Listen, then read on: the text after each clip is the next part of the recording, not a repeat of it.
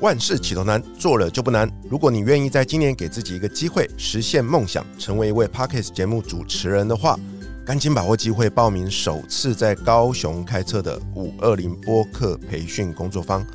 住在高雄的乡亲朋友们，欢迎透过遇见好客报名。今时的两天工作坊，首梯次双人同行价只要五九九零元哦。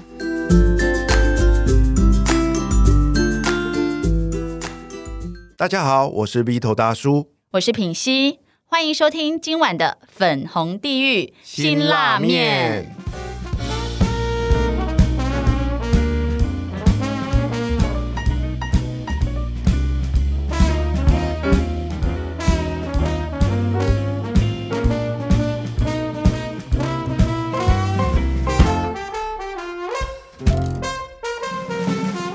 晚邀请来陪我们一起吃这碗辛辣面的来宾是谁呢？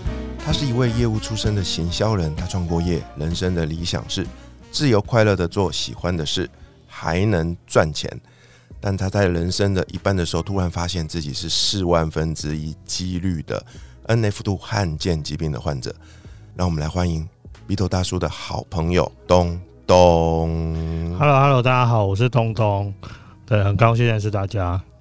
哎、哎你为什么不讲话？对 不对？你该应该要接一下什么东西吗？他你看他刚刚说，哎、他一直以为 p c a s 像我们这样，就是这么尴尬，这是真实的 p c a s 对对对，就是尬聊的过程。哎呦啦，我之前我之前你有给我看过他的那个介绍，然后我就一直在揣摩，就是哎、如果我是你的话，我到底应该要怎么办？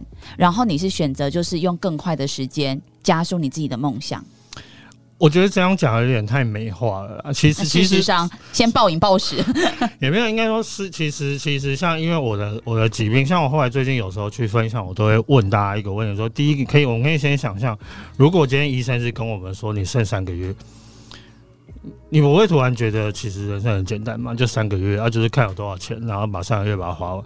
可如果今天医生是说你还有三年，突然开始有点难了，因为我们没有钱玩三年。嗯然后如果今天医生说你有可能三年之后会瘫痪，也有可能会活三十年，你会发现更难。然后但是认真再一转，就发现其实一般人不也是这样吗？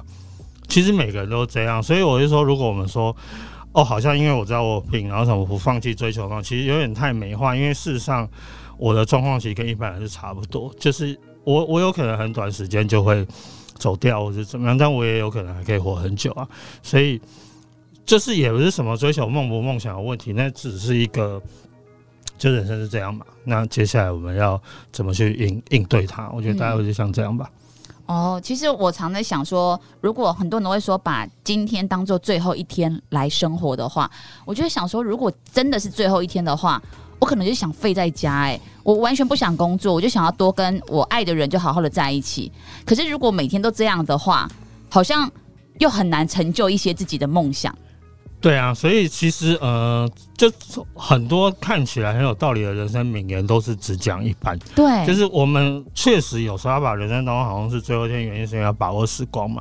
因为类似说，其实废也可以啊，但有点类似说，哎、如果我们还有什么东西想吃，赶快去吃；还有什么话想跟人家说，赶快去说。嗯，可是我们也不可能真的把每天都过得像最后一天嘛，所以同时还是要去打算，我们也有可能同时还有很多天，嗯。但又要过得好像今天可能是最后一天，对，然后难的就是这中间的怎么抓，嗯。对，所以其实就话只讲一半，就听起来好像很振奋，但是其实都很难执行了。哇，突破盲场，因为我一直在思考这个问题，你刚刚一语道破，对，我印象很深，有一部电影叫做《彗星撞地球》，你们有没有看过？对对对我永远记得那有一幕，就是当最后啊，大家都阻止不了那个彗星要来的时候，每个人都在做不同的事哦。其中有一幕我特别感动，就是那个女主角啊，跑去海边的小屋找她老爸，他们两个父女吵了一辈子，然后最后他竟然陪他老爸在那个小屋等待那个海啸来临，就跟他一起走掉。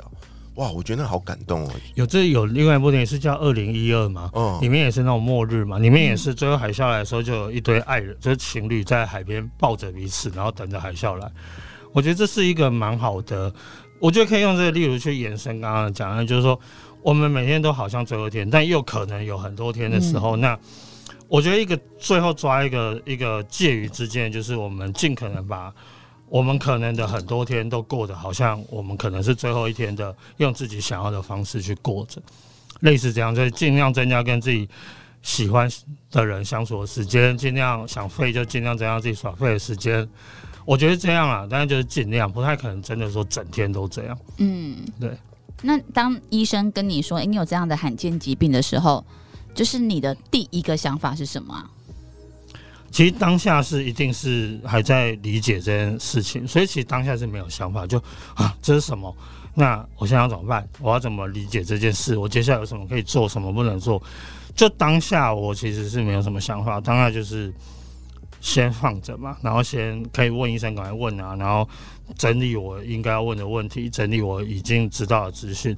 那开始有感觉，应该是出整间之后，但其实有一段时间是没有什么感觉。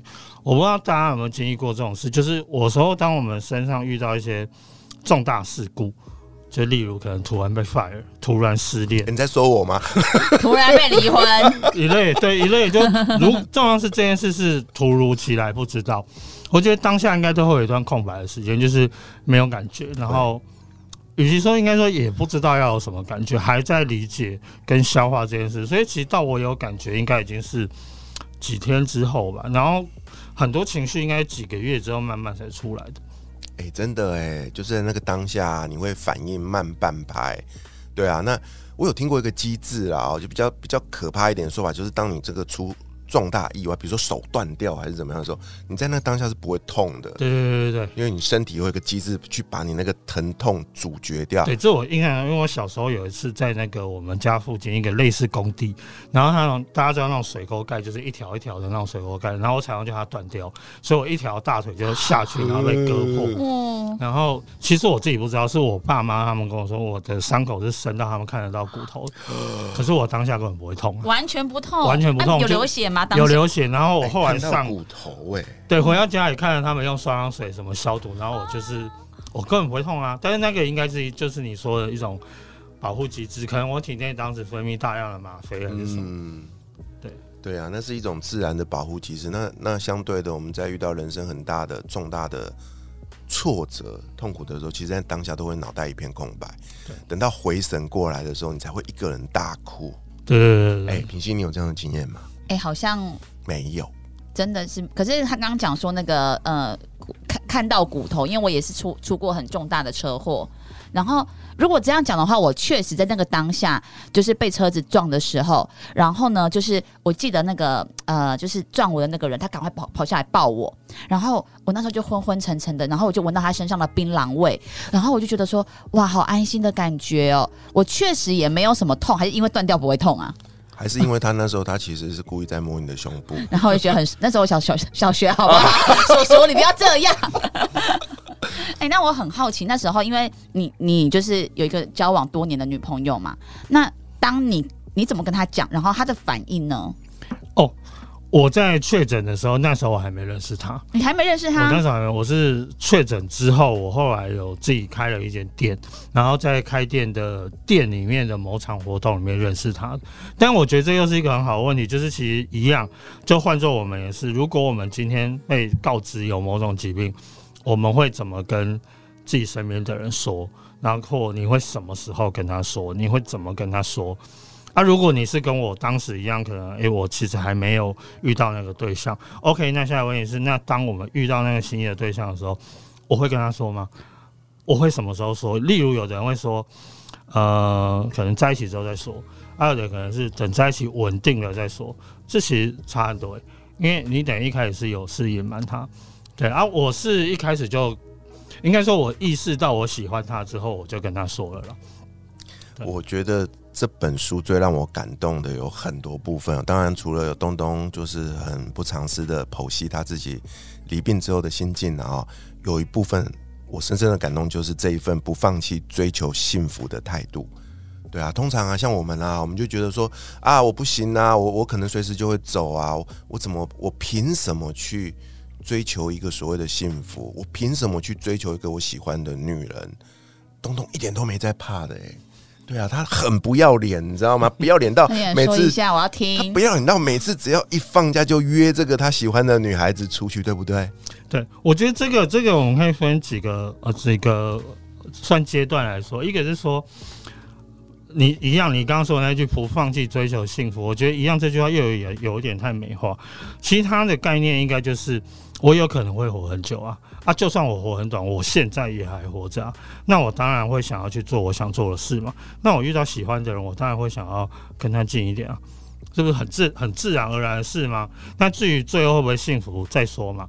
就自然现阶段我会想做这样的事情。你看这个心理建设多强大！可是我我我觉得啊，很多像我们在看一些影片啊，什么在世界中心呼喊爱呀，嗯，就是要有人得疾病，然后就会自己就是可能就是要跟对方说再见啊，然后这边搞很多小剧场啊什么的，然后好像以为就自己是很就是那偶像剧的男女主角。我觉得这种事情 Vito 你应该很常做，我最常做，就自以为对对方好的这一种心情，然后就每天一个人关起来。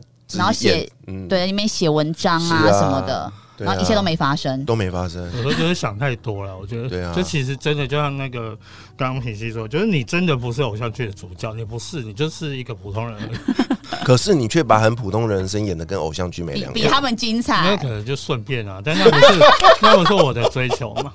嗯，对啊，你看你就这样子，你就这样追到了一个他老婆很正，你知道吗？哎，我我我好奇，你是？你只就是你单方面喜欢他的时候，你就跟他说：“哎，我喜欢你，但是我有得什么病？”还是说是你让他喜欢上你，你才讲？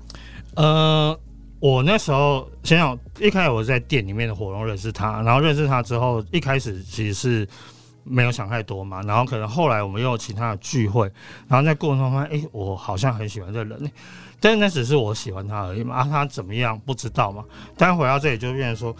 我自己会觉得，但让人家喜欢上你之后，那再去告他，其实我异于常人。我觉得好像有一点不是那么道德。等一下，你哪边异于常人？你说清楚哦。很多地方，很多例如举例，我当时的状态是：第一，我有病嘛，这就是一个很实际。然后我其实当时是算是创业嘛。我没有一个一般的工作嘛，而这个创业又不是为了赚钱，因为我是在有病的情况之下，基于某些理由去创这个业，这些就是很异于常人啊。也就是说，你要跟我谈恋爱，他就会是一个至少跟一般情况之下跟我们想象的不一样，所以我觉得我应该要让他知道啊。所以是讲完，那当然讲的过程中，你会觉得啊，他会不会明天就不理我？嗯，就一定会有这个念头嘛。那反正，但不管怎么样，道德上我觉得我应该要告知啊。告知完了，诶，他好像没有。闪躲，他好像没有排斥。OK，接下来再开始进。我觉得讲追追求也不算啊，反正就开始去熟悉彼此嘛，开始制造彼此相处的机会嘛，开始设法让他喜欢上你嘛。就这是后面的事。可是这个真的让我验证了一句话，就是在关系里面呢，我觉得真诚的沟通是最重要的。对啊，不要搞一些有的没有的把戏啦。你看，像你就是很坦率啊。对，就也也类似像刚刚说的那个喜。其实我觉得告白是一个蛮重要的事，就是就算是一般人的事了。就我觉得告白是一种尊重，就是让对方知道我对你的想法具体而言是什么，不要猜测，就是明白告诉你我对你的想法是什么，我对你是好感还是喜欢。还是爱，然后我对你想要怎么样？就我希望我们的关系怎么发展，明白的讲出来。那我能不能邀请东东在本期节目啊，教一下大家？因为就我知道，东东其实是个恋爱大师。对，因为我刚才想说他是台大心理系啊，东东超强的。对啊，他今天上节目的时候特别拜托我一件事，因为我问他说有什么不能聊的，他跟我说你不要跟我聊以前的女朋友的事情。过去也是无数被渣的。对，那我我们就不去聊那一块，但是我想要要求他，能不能在这期节目跟我们教我们的听众朋友怎么告白？你能不能跟我们分享你在跟那个安琪拉告白的时候，你讲了哪些话？你还记得的话？真正我觉得告白没有技巧，告白应该说告白就是两件事，一个是时机，一个是内容。那讲一下时机，就是所谓的告白时机，就是我自己觉得，当我们已经忍不住的时候，我指的忍不住指的是说，因为我们正常来说，我们对一个人喜欢有强烈的情感，我们一定会想要告诉他嘛。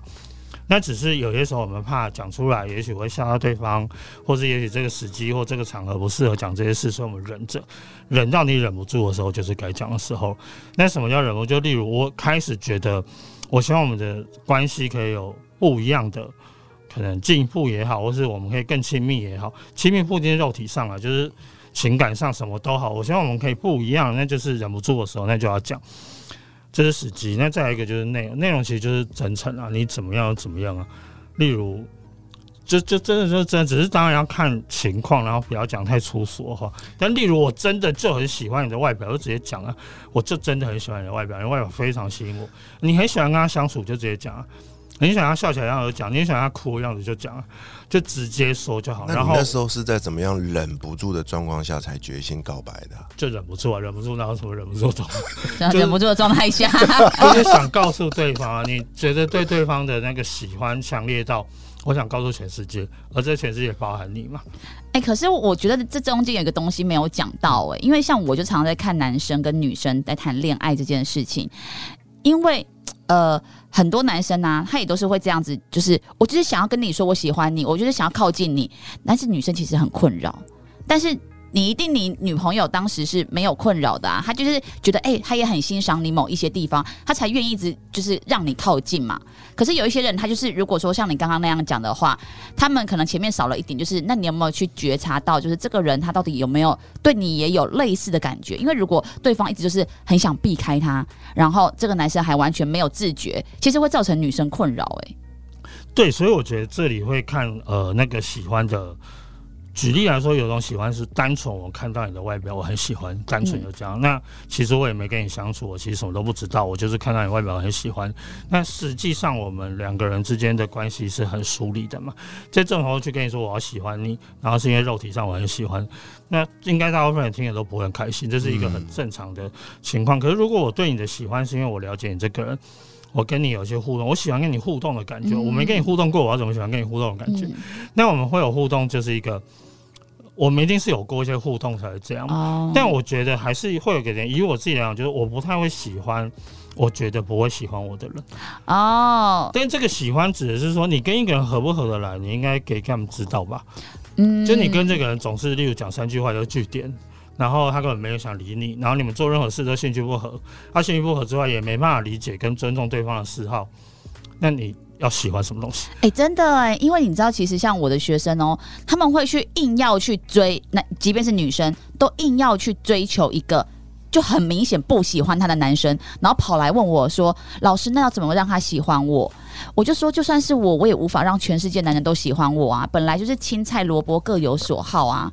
对啊，这有点像是什么讲？这有点像是迷恋跟那个真正的欣赏，或是我觉得这是差异那有些可能只是迷恋，那迷恋也没什么不好啦，就只是说，但是我们要选择呃交往的那个对象，应该要是跟我们有实际交集，是可以相处下去的。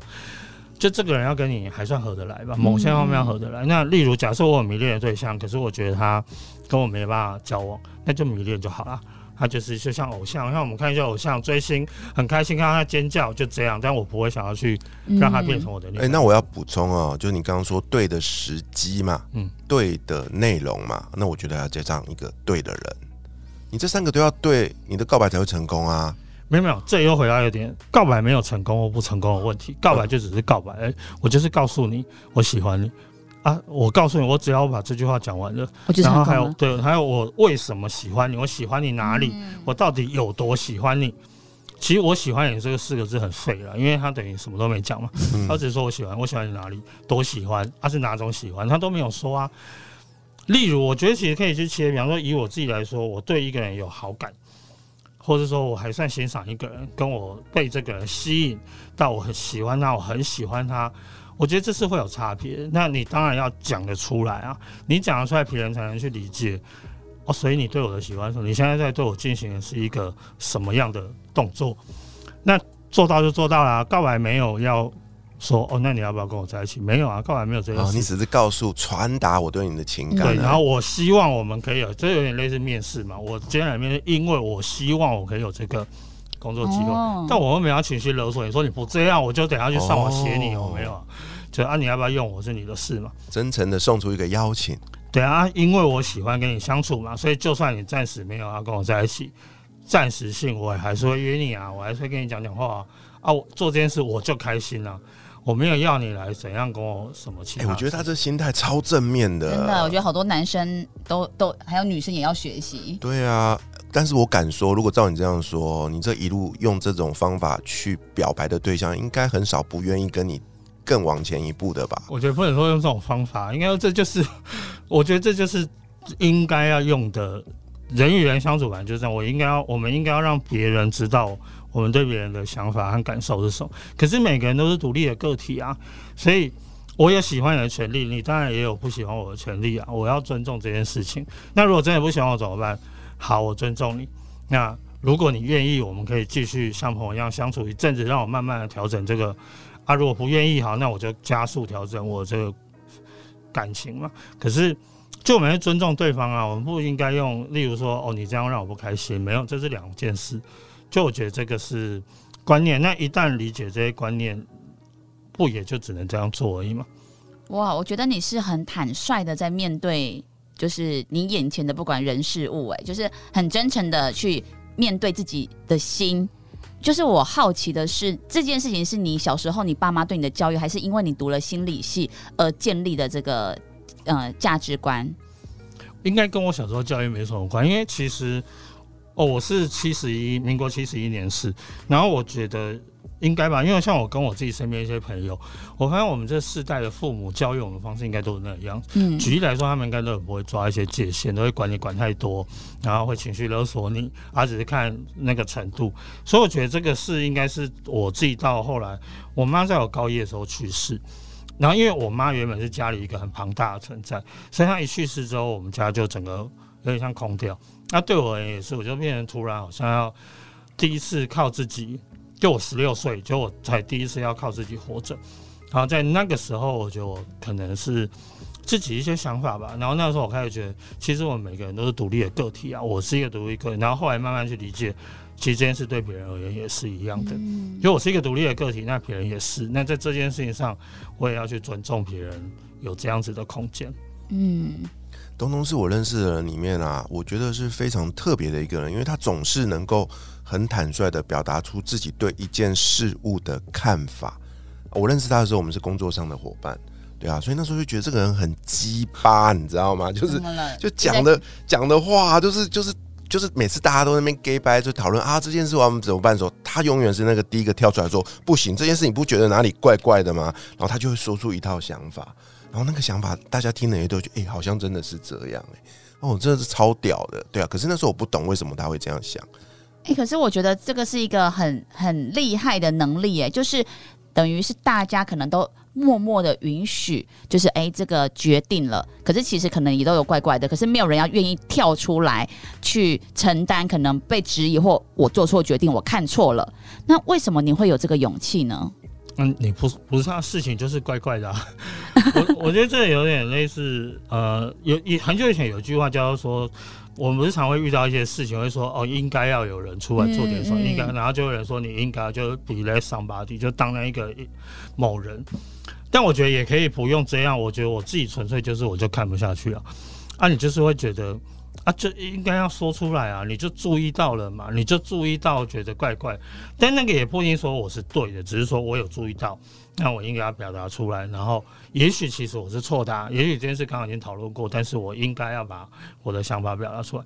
但这件事同样的，就是呃，在工作，应该说在所有的场合里面，我也会希望我身边的人这样对我了。嗯，就是举例来说，像我在工作中有一段时间，可能例如我做主管，我会带一些。比较年轻的同事的时候，我都会鼓励他们挑战我啊，就你们应该要来挑战我。你要是觉得我不对，你应该来呛我。你应该，当然你可以用很委婉、温和的说话方式，但如果你还学不会也没关系，你直接呛我没有关系啊。你不用因为我是主管，我年纪比你大，你就不敢讲。所谓的尊重是你要尊重我有我的想法，我可以做出我有我的权利，但是不表示你要为此然后闭嘴。没有，你应该要表达出来。所以其实这件事在关系里面也是，例如像 Angela，就我现在老婆，她是一个个性相对我比较温和的女生，我是一个比较强势的人，所以我们在相处的时候，有时候尤其刚开始的时候，她可能有时候会被我压的，不敢讲出她的想法，或是也不一定不敢，可能就没有机会讲，因为话很多嘛。但其实也是我会去花很多时间去觉得。不行啊，要找出来。你跟我吵架也好啊，你反驳我也好，你不用考虑我的面子不面子。你应该要有什么想法就要说出来，因为我觉得这是人相处的一个，这是我喜欢的方式了，就是坦诚。哦，他跟 Angela 是真让我很感动，因为啊，我很难想象一件事，因为我自己也有女儿嘛。如果有一天我的女儿啊带回来，呃，给我看的男朋友交往的对象跟我说，他是一个罕见病的患者，他可能活不过几年，我一定会，我一定要么就是把他赶出去，要么就是会问东问西，说啊到底怎样，到底怎样。可是啊，你在书里面写，他们家人一句话都没有问呢，就这样默默的接纳了你。对，我觉得超厉害，这点我也真的觉得超酷。就书里面写，就是那时我因为我在结婚前去他们家很多次，然后应该有几十次的那种很多次。因为后来我们买房子啊什么，就是都以他家为基地出去看房。然后他爸妈在这几年之中从来没有问过我说你是做什么工作。然后他们知道我开店，那时候我开店，但是他们也没问过说这个店赚多少钱。啊，生意好不好？我没有问。哎，真的叫无条件的接纳。平心，你你女儿以后带了一个像东东的男人回来，你会这样允许他吗？我觉得这个也是父母亲他很相信自己的女儿。哎，对啊，因为像我后来后来就结婚之后，我就问，然后他说他们的观念就是，他女儿也长大了，啊就是他他也不是很笨还是怎么样。那他既然做了一个决定，反正就这样嘛，那就这样啊，就做决定我们就陪他。对。所以啊，我说东东啊，就表面上看起来啦，你呃从小到大遇到了一些我觉得是遗憾的事，比如说妈妈很早离开你啊，比如说又生了病啊，但是我觉得你人生最大的幸福，真的就是遇到你的老婆哎。对，没有错。就我的人生从遇到 Angela 之后就是彩色。哇！你看，所以我就说，他现在最会的就是在 FB 发文放闪，每次都闪瞎一堆人，然后就连来上我们的粉红地狱辛拉面，明明就要谈他这本书，结果这一整集都在放闪。你不觉得这个人不会啊？说不定在别的地方很少听到他一直疯狂的，就是有机会讲这些。可是在这个这本书，因为这本书它里面。真的要算篇幅的话，可能有大概三分之一有写到 Angela，，大约。可是像我有几个朋友看完之后，他们跟我讲，他们最感动部分都是这个部分啊。但我觉得这个原因可能是因为感情本来就是人里人生里面相对我们会很重视的一件事情吧。对啊，那聊到这边呢，我真的觉得啊，这本啊，先恭喜东东哦！我们在录音的这一天，他的这本书即将要二刷了，哇，卖的很好哦。然后我一个小小的建议啦，这本书真的写的很棒，我一口气看完，就是一个小小的建议。我觉得这本书哦，太太白了，整个都是白色的，你知道吗？啊，里面当然有一些巧思，但是我觉得，既然你都说这本书里面的灵魂哦，大家最感动的是 Angela。我会我会建议说，这本书在再刷的时候，能不能把 Angela 跟你的照片放上去，他搞不好会卖的更好哦。其实我那时候有提过，但是他好像没有那么想要高调的，可能不是每个都像我脸皮那么厚了，他没有那么想要那么高调的露露脸。对，OK，好啊。那我们在这一集节目的最后，想问东东，呃，一个关于你的问题哦，就是听说你有一个很特别的座右铭，你能不能跟我们分享你的座右铭是什么？这个这个其实它算是一个故事，它是我国中的时候听我们国中导师他在课堂上讲过这个故事，然后我非常喜欢这句话叫做“巨石何妨相濡以沫，善时且相忘于江湖”。那他像其实这个故事我们老师讲的版本应该是他自创，因为我后来查，这应该是庄子里面的一个故事，可是原意不是这样。但我们老师讲的版本就是说，呃，例如可能某一天有什么涨潮，然后两只小鱼被冲到岸上，然后困在一个沙坑里面。那慢慢的水会越来越干嘛，然后他们就是要活着，所以他们就互相吐口水在对方身上，然后这样叫做巨石何妨相濡以沫嘛，就我们活着。但当下一波又涨潮上来，把他们又带回海里之后，就各自游各自的嘛，反正就结束啦。就是我们所以叫善时且相忘于江湖。然后我自己从听了这个故事之后，应该国外国三的时候听，我就非常喜欢这个故事。我觉得这就是人与人相处的原则，就任何一个人我们会遇到，那就是缘分。那我们就相濡以沫，所以我其实蛮乐于分享。可是缘分结束我就结束，所以像例如这几年很红什么断舍离，就我断舍离，我不管对人对物，我都是类似，就结束就结束了。所以这是我很喜欢的一个故事了。哇，太棒了！平心有没有像我们？有没有像我跟你嘛？对啊，就只有在录音的时候，我们才会就是吐口水在对方身上啊，然后离开的时候就头也不回，各自离开，是这样子，没错啊。对不对？然后我想跟你说的是。呃，虽然我每天都被你吐口水，全身都臭臭的，但是我真心祝福你有一天能够赶快回到你的大海里，成为最美丽的那条美人美人鱼，对我是。哎、可是我觉得东东他的这个座右铭，他确实在跟人相处上，你有没有发现他这个豁达是真的是彻底执行、哎。是啊，就是我跟你告白，我就只是跟你告白，我们是独立的个体。那如果有机会的话，你也喜欢我，我们就好好的在一起。但如果你不愿意接受的话，其实我们就是也是可以在各自的发领域发展的很好。对啊，我觉得他真的是完全贯彻了他的座右铭。嗯再次谢谢东东，谢谢大家。那我们下一集啊，再邀请你来跟我们聊更多关于你的这本书哦。好的，下一集我们将请东东继续跟我们分享更多关于他的故事。我是鼻头大叔，我是品心女神，粉红地狱辛拉面，我们下集见，拜拜